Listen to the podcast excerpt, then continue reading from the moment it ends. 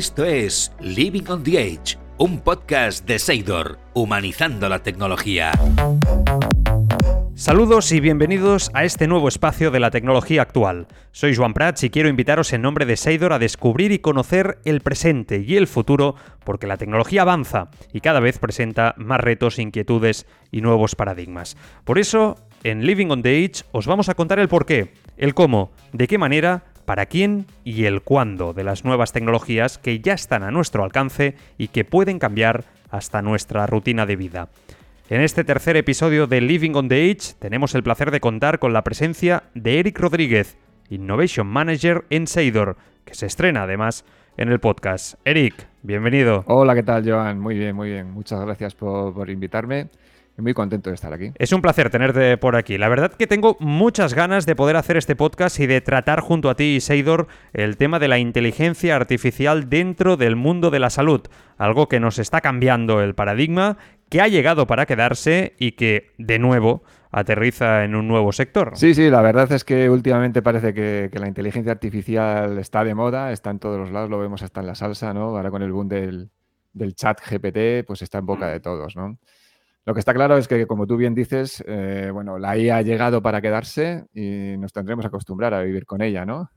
Hay gente que, que la está empezando, se oye mucho últimamente, la empieza a ver como, como una amenaza, ¿no? Yo creo que, que no, que, tenemos que, verla como una oportunidad que nos va a facilitar la vida a todos y bueno, pues al igual que en su momento hizo Internet, pues afectará a todos los ámbitos de nuestra vida, seguramente. Hoy nos, centraremos en, en, uno de los ámbitos donde bueno, ya está empezando a aplicarse la inteligencia de una manera ciertamente importante y bueno, y, se empiezan a ver ya los primeros resultados, ¿no? Y ese ámbito, pues como has comentado, es el ámbito, el ámbito de la salud, ¿no? También tenemos por aquí a la curiosidad hecha persona, a mi amiga Vanessa de Lucio. Vanessa, bienvenida, ¿cómo estás? Hola de nuevo, chicos, ¿cómo estáis? Eh, yo siempre lo digo cuando nos pasamos por aquí, por Living on the Edge, que estar aquí a mí me va de maravilla para entender, para anticiparme a todo lo que está por venir. Y además en este episodio yo estoy segura de que voy a aprender mucho porque me interesa, me interesa conocer cómo la inteligencia artificial forma parte del mundo de la salud. Así es, Vanessa, tú lo has dicho. Una de las mejores cosas de Living on the Edge es que nos permite estar al día de todos los avances tecnológicos y en qué contexto nos vamos a mover. Antes de empezar a hablar sobre inteligencia artificial enfocada dentro del mundo sanitario y habiendo hablado en otros episodios sobre ChatGPT, Déjame preguntar a Eric, eh, ¿tú cómo definirías, Eric, la inteligencia artificial? Pues mira, Joan, una respuesta sencilla, digamos, puede ser que, la inteligencia artificial es la capacidad pues, que tienen las máquinas de imitar nuestro comportamiento, ¿no? El comportamiento humano, ¿no? Pero bueno, a mí lo que más me fascina de, la inteligencia artificial es cómo, llega, cómo se llega a generar ese conocimiento, ese comportamiento eh, que hace que una máquina pueda llegar a pensar de una manera pues, similar o análoga a la que, a la que lo hace un humano, ¿no? Sea, que lo hace de manera exactamente igual a, como, como, lo hacemos nosotros, que es aprendiendo de, Nosotros lo hacemos aprendiendo de experiencias vitales, ¿no? De nuestras experiencias de, la vida. Bueno, pues para la IA esas experiencias vitales eh, no es otra cosa que los datos, ¿no? Eh, y al igual que, que los humanos, eh, tendrá un conocimiento mayor o menor en función de las experiencias que haya acumulado y esto es de la cantidad de datos que le demos. Cuantos más datos le demos a la inteligencia artificial, más experto será. Cuantos, menos datos, digamos que puede ser algo parecido a, nosotros, ¿no? Pues un niño de 5 años que tiene pocos datos en la cabeza no tiene el mismo conocimiento que un experto clínico que lleva un montón de años eh, ejerciendo, ¿no? Pues la, IA es lo mismo. Por lo tanto, digamos que, podemos sacar nuestra primera conclusión, ¿no? Y es que sin experiencia vital, si lo traducimos al mundo de la IA sin datos, no podemos generar conocimiento. ¿no? Y por eso se suele decir que, digamos que, los datos son el oro del siglo XXI. Porque cuantos más datos tengamos, pues, pues, pues seremos capaces de generar mejores modelos de, de, inteligencia artificial que modelen de una mejor manera el comportamiento, el comportamiento humano. Lo que pasa que yo, Eric, escuchándote, eh, me surge una duda muy curiosa, que es que todo esto parece haber explotado de repente. Hay, hay ahora mismo como un boom de inteligencia artificial, todo el mundo habla de ello justo ahora. El otro día leía que en el último mes se han desarrollado miles de aplicaciones eh, de inteligencia artificial, de chat GPT, aplicadas a distintos ámbitos. ¿Y por qué? ¿Por qué justo ahora? ¿Por qué tan de repente? Es que es algo en lo que pienso siempre. Sí, sí, Vanessa, mira, eh, eh, realmente una de las claves ya lo acabamos de comentar y son los datos. Quiero decir, bueno, pues hasta ahora mismo, en este momento en el que nos encontramos, pues sabemos que tenemos volúmenes ingentes de, de datos. ¿no? a lo largo de la historia nunca había habido tantos datos recopilados como, como ahora. Y como hablabais el otro día de, también del Internet de las cosas, sabemos que hay, ahora ya está todo sensorizado, estamos recogiendo datos de todo, eh, se almacenan un montón de datos. Todo el mundo llevamos un sensor ahí en, el, bolsillo del que no nos despegamos, que también está recogiendo información. Y, y bueno, al final esa es una de las razones principales. Ahora mismo tenemos datos suficientes como para entrenar modelos de inteligencia artificial. Otra de las claves podría ser la, madurez tecnológica. ¿no? Mucha gente dirá, bueno, ¿será que ahora se ha llegado a... Realmente no, no, es del todo cierto porque, porque seguramente a mucha gente le puede sorprender, pero esto de la inteligencia artificial lleva ya muchos años. Desde la primera vez que se acuñó, digamos, el término inteligencia artificial era por allá, por 1956, imaginaos. ¿eh? Y la base matemática, digamos, que, que, de todos los algoritmos que, de base que usa la inteligencia artificial, pues se conoce desde hace muchísimos años. O sea que digamos que en la madurez sí que es verdad que ha habido una evolución con el deep learning, pero mm, digamos que no es, no es, no es algo, digamos, principal. Eh, yo, digamos que yo lo que entiendo que la otra pata que, también ha promovido, digamos, este, este auge así explosivo, es el, tema del procesamiento de datos también. Hasta ahora, pues, eh, digamos, eh, bueno, hasta ya el tener, el tener máquinas que sean capacidad, que tengan capacidad de procesamiento, ¿no? que puedan procesar toda esta cantidad ingente de datos hasta ahora o no era posible o estaba, digamos, reservado a, gobiernos o a, grandes compañías con unos recursos enormes. Hoy en día, pues, bueno, pues con la evolución de, las, de, las, memorias, el abaratamiento de los costes, las, las, tarjetas gráficas para los videojuegos, es decir, con cualquier equipo ahora de, un chaval de, gaming, pues, pues podemos entrenar, digamos, un modelo de, inteligencia artificial. Y si no tenemos, digamos, capacidad de llegar a eso, pues para eso están Amazon, Google, estas grandes tecnológicas que nos ceden sus servidores por un módico precio, lógicamente, para que, para que podamos entrenar modelos eh, con grandes capacidades de procesamiento. Y, solamente pues pagamos, digamos, por, el tiempo que, estamos entrenando los modelos. Yo creo que principalmente son esos dos los factores, ¿no? El, auge, digamos, el, auge de, digamos, de, los datos, el tener tanta, tanta cantidad de datos y por otra parte el, poder, el tener la capacidad de poder procesarlos. En relación a lo que comentaba Vanessa, el hecho de que la inteligencia artificial ahora esté en boca de todos y se hable de ella a todas horas prácticamente, ¿crees que esto nos está haciendo crear unas expectativas que no se van a poder cumplir? Pues seguramente, seguramente. Lógicamente ahora mismo estamos en un momento de gran expectativa, sobre todo aquí aquí en, en, España, ¿no? Igual en otros países, aquí estamos, quizás nos está llegando como todo un poquito más tarde, ¿no? Pero pero sí, sí, ahora indudablemente ahora estamos en ese momento de grandes expectativas. Eh, y es un problema, es un problema porque nosotros, por ejemplo, nos llegan, nos están llegando clientes, ¿no? Todo el boom del chat GPT, pues, o que lo hace la su competencia está haciendo esto, o que, o que ellos quieren hacer esto porque saben que se puede hacer. Pero luego nos, nos, vamos a la realidad, a la tozuda realidad, y nos encontramos con, oye, les preguntamos, ¿y qué datos tenéis eh, para poder entrenar un modelo?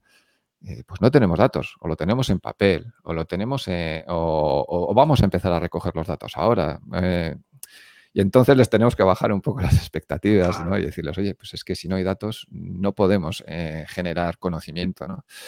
Y bueno, y en Seidor, pues preferimos ser sinceros, ¿no? Preferimos ser sinceros y, y, digamos, calibrar, digamos, esas expectativas. Es decir, sí, se pueden hacer cosas, pero tenemos que tener los miembros para poder hacerlas, ¿no? Tenemos que hacer un análisis de la calidad del dato y ver pues si con esos datos que disponemos, si es que tenemos, podemos llegar a cubrir las expectativas del cliente. Y en esta incertidumbre que hay eh, sobre que la inteligencia artificial parezca no tener techo, a veces escuchamos cosas que parecen ciencia ficción, ¿tú crees que es posible que al final la inteligencia artificial no vaya a tanto? Eh, por supuesto, por supuesto. Eh, decir, no es magia negra, como hemos dicho, quiere decir, no, no se puede hacer de todo. Y lo que pasa que es verdad que como acabamos de comenzar, ahora mismo estamos en esa fase, digamos, donde, donde está en boca de todos, está en, los medios de comunicación y entonces pues la gente pues eh, tiene las expectativas por las nubes, ¿no? No sé si conocéis Garner. Garner es una consultora eh, que lleva muchos años eh, analizando la madurez de las tecnologías, en qué estado se encuentran las tecnologías y el, y el, camino que, que siguen.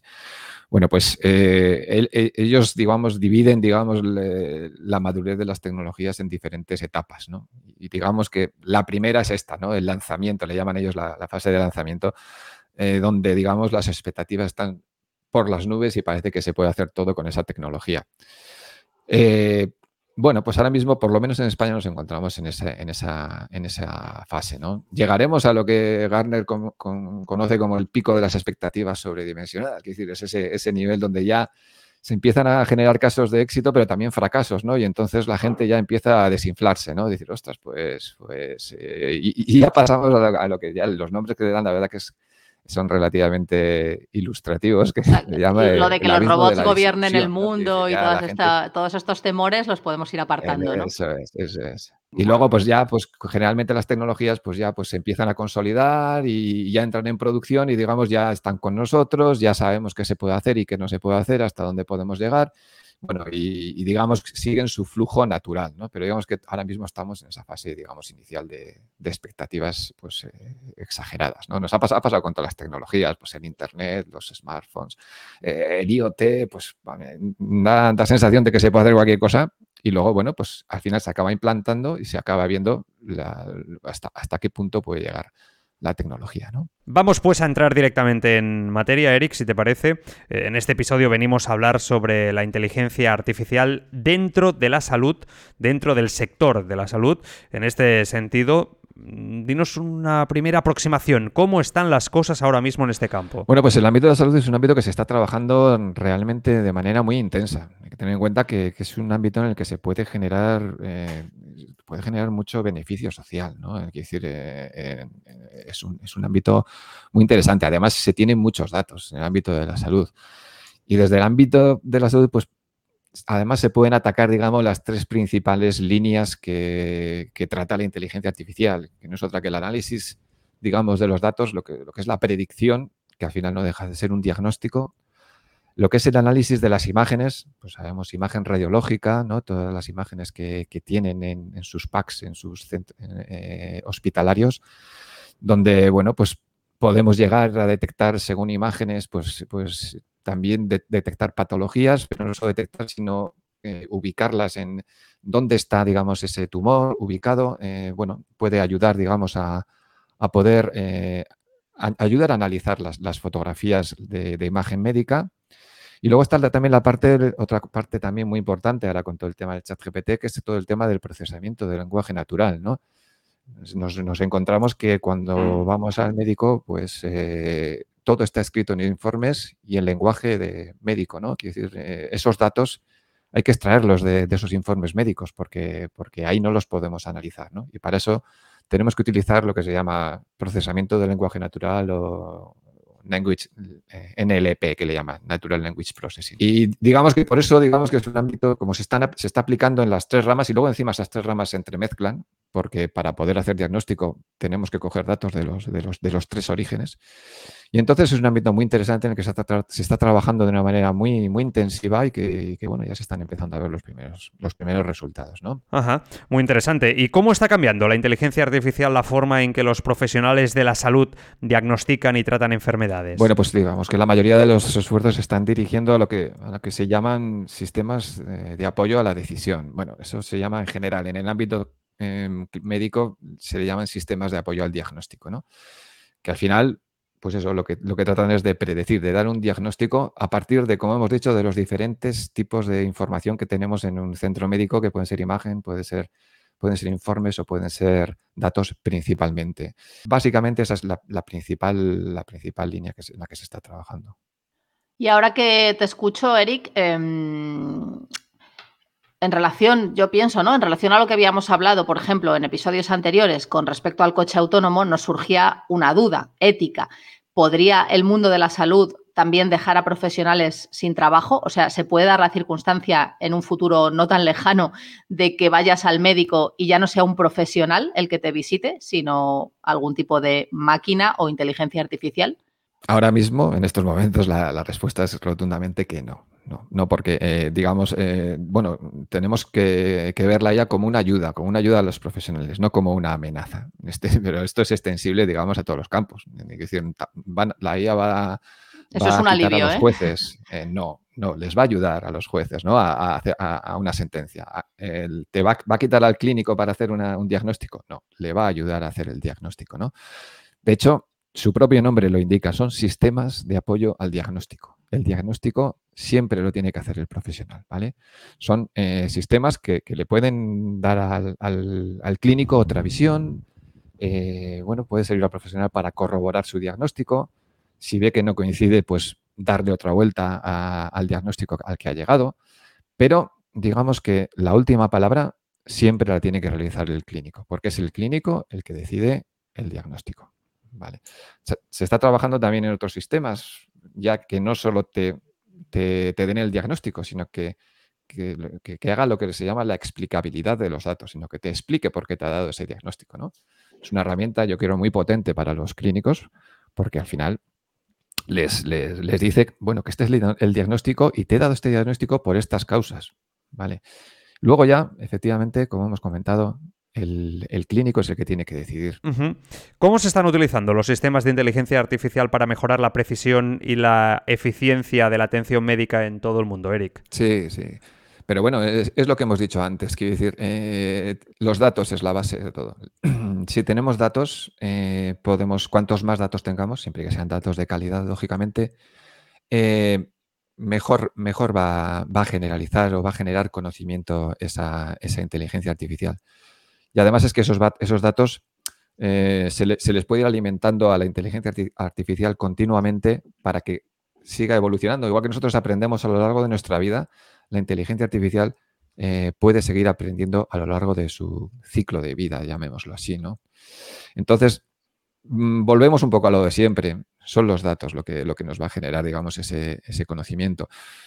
Como curiosidad, bueno, en algunos proyectos, yo, he visto como en algunos fabricantes de, sistemas de adquisición de imagen médica, vamos, los, digamos, los, que hacen las máquinas, que, las, grandes compañías que hacen máquinas para tomar imagen médica, pues empiezan a pedir a los, a los centros médicos, en vez de que les paguen por los servicios, que les, que les den datos, que les den imágenes, por ejemplo. ¿Por qué? Porque, quiere, porque necesitan imágenes para poder generar modelos de, inteligencia artificial que luego puedan añadir a sus, a sus máquinas como, como, servicios extra, ¿no? Claro, ahí entramos ya en un tema un poco peliagudo, ¿no? Que, es el tema de la seguridad de los datos y el uso que se hace de ellos. Pero bueno, yo en este aspecto estoy bastante tranquilo y creo que, esa gestión eh, los centros médicos la hacen de manera correcta, por lo menos lo que yo he visto.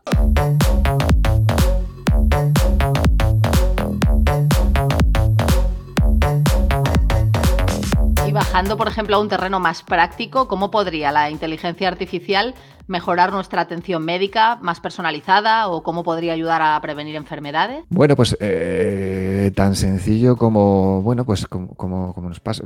La IA es muy, muy, muy buena identificando patrones, ¿no? Patrones. Al final, un patrón de comportamiento, pues no deja de ser, una, por ejemplo, nuestros ámbitos alimenticios, ¿no? El sistema pues eh, si nosotros fuésemos capaces, por ejemplo, de, a esa máquina introducirle cuáles son nuestros, nuestros hábitos alimenticios, por ejemplo, el sistema podría predecirnos, en función de esos hábitos alimenticios, pues qué enfermedad podríamos desarrollar. Y no solo es eso, sino encima nos puede decir cuándo, cuándo se va a manifestar. ¿no? De esa manera, bueno, pues podríamos tomar medidas pues que, para que esa enfermedad no, no se desarrolle. ¿no? Es un, ejemplo, digamos, sencillo de un análisis, pues lo que se llama un análisis predictivo, una predicción. Claro, y si esto al final se implementa, vamos a imaginar, en los centros de salud como una manera de atender al usuario, ¿podría ser entonces la inteligencia artificial la que, mm, por ejemplo, me va a recetar lo que necesito? Porque entiendo que no estamos hablando solo de un diagnóstico, que sería lo interesante, sino también de un tratamiento. Pues mira, respecto a la primera pregunta, pues tal y como os comentado antes, el tratamiento lo tiene que definir y, validar el profesional de la salud. Eh, otra cosa es que cuente o no con un sistema de inteligencia artificial eh, que, pueda indicarle el tratamiento a seguir. Y efectivamente eso se puede hacer, es lo que se denomina un, análisis prescriptivo. Pero bueno, lo como hemos comentado, la última palabra siempre la tiene el clínico y el tratamiento lo tiene que recetar el clínico, basado en IA o en su experiencia, pero lo tiene que hacer el clínico. Y en este sentido, ¿será la inteligencia también la que haga el seguimiento de mi enfermedad?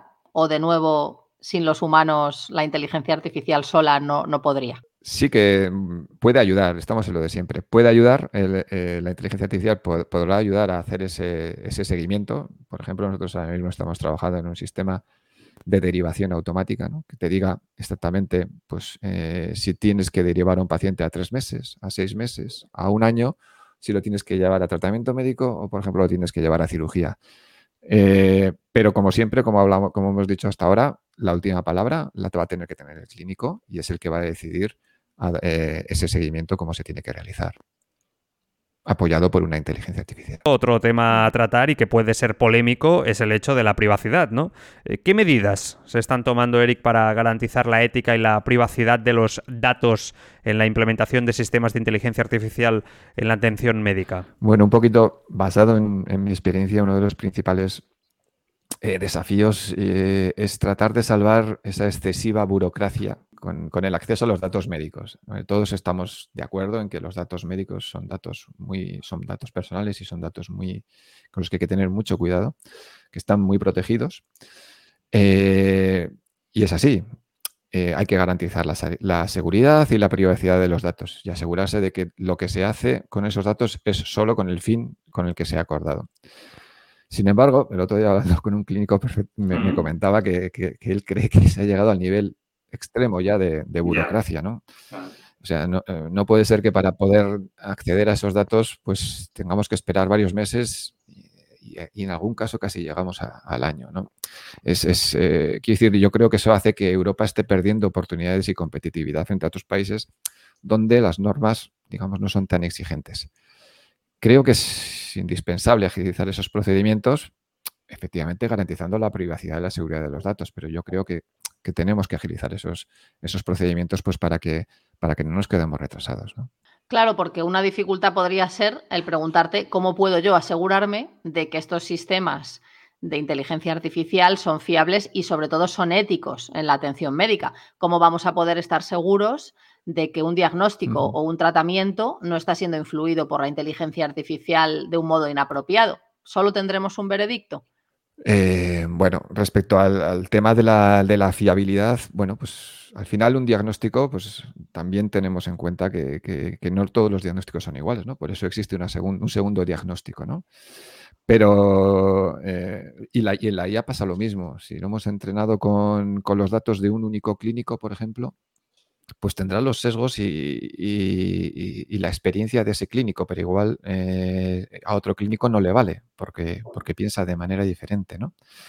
Lo importante es que entrenemos sistemas que, tengan datos de, de, diagnósticos de diferentes clínicos, de manera que, la, que, la, que se genere un resultado fiable fiable, fiable y ético. De todas maneras, también existe una normativa europea muy, muy fuerte en el ámbito del desarrollo del software médico que obliga a que cualquier solución de IA en el ámbito de la salud tenga que pasar por, unos, unos tenga que pasar por un proceso de homologación, que le llamamos así de marcado CE, que obliga a la elaboración de ensayos clínicos de manera similar o análoga a como se hacen con los medicamentos. Por lo que creo que en este caso la burocracia nos, garantiza un poquito la fiabilidad del sistema, ¿no? porque son, son procesos largos, tediosos, caros, pero que garantizan, digamos, que, los resultados que vamos a obtener son, son, son buenos. ¿no? Y luego respecto al tema de, si solo tendremos un, único veredicto, pues bueno, pues lo que hemos comentado. Eh, ahora mismo tampoco tenemos un veredicto, ¿no? El propio, el propio clínico, dos clínicos te pueden dar dos diagnósticos diferentes. Por lo que el, veredicto siempre, eh, siempre tendrá que, ser el, del profesional de la salud. Y finalmente, yo creo que es importante también preguntarte en Seidor con qué proyectos estáis embarcados, ¿no? Embarcados ahora mismo con este, con este tema de la, de la salud. Seguro que hay temas interesantísimos. Pues mira, pues como te he comentado en Seidor, estamos trabajando ya en varios proyectos relacionados con el ámbito de la IA y en el ámbito de la salud. Y bueno, pues como antes que he comentado, pues uno de nuestros proyectos en el que estamos trabajando es este de la derivación automática, ¿no? En que el sistema sea capaz de decirte, en este caso orientado a pacientes con glaucoma, pues, a, pues a ver dónde, dónde, mm, dónde tengo que derivarle al paciente, tres meses, seis meses, si tiene que ir a cirugía. Y para eso trabajamos pues, pues con, tanto con imagen como con, como con datos, como con, con, informes, ¿no? digamos, diferentes orígenes de datos. Tenemos, también hemos trabajado en, herramientas para extracción de, digamos, de partes del cerebro eh, a partir de imagen, de imagen médica que luego representamos en entornos virtuales con realidad aumentada, en este caso con, con las gafas de realidad aumentada de Microsoft, los Microsoft HoloLens. También estamos trabajando en un proyecto muy interesante de, identificar la, escala, de dolor de, los pacientes, el dolor que están sintiendo esos pacientes en, algunos colectivos que, tienen que, no son capaces de expresar ese dolor.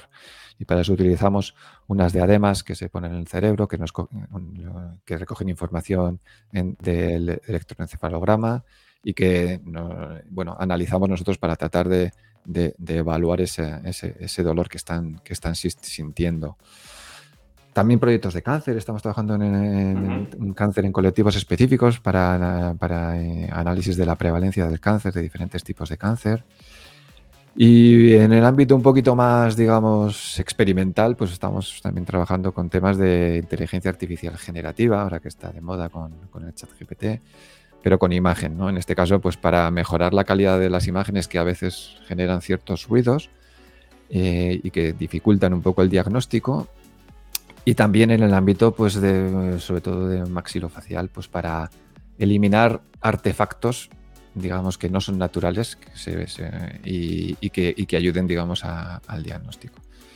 También tenemos dentro de Seidor, pues se ha creado una spin-off ya específica en el ámbito de la salud que tiene una solución ya certificada con marcado CE, que ya ha pasado todas esas regulatorias tan complicadas y caras que, tienen, que tienen que pasar un, producto sanitario y que permite pues, capturar con el teléfono diferentes imágenes. Eh, está principalmente orientado a, temas cutáneos de, la piel y realizar diagnósticos, eh, introducir escalas eh, clínicas e incluso integrarse con la historia clínica electrónica del paciente para poder hacer, hacer un diagnóstico. Eric Rodríguez, Innovation Manager en Seidor. Muchísimas gracias por pasarte, muy interesante y un fuerte abrazo. Un saludo y muchas gracias por invitarme. Vanessa de Lucio, la curiosidad hecha persona. Cuídate mucho. Por supuesto, siempre es un placer aprender. Un abrazo.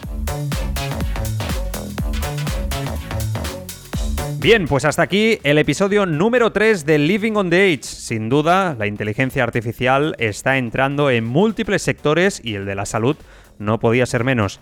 ¿Hasta dónde nos llevará todo esto? ¿Estamos generando más expectativas de lo que realmente va a cumplirse?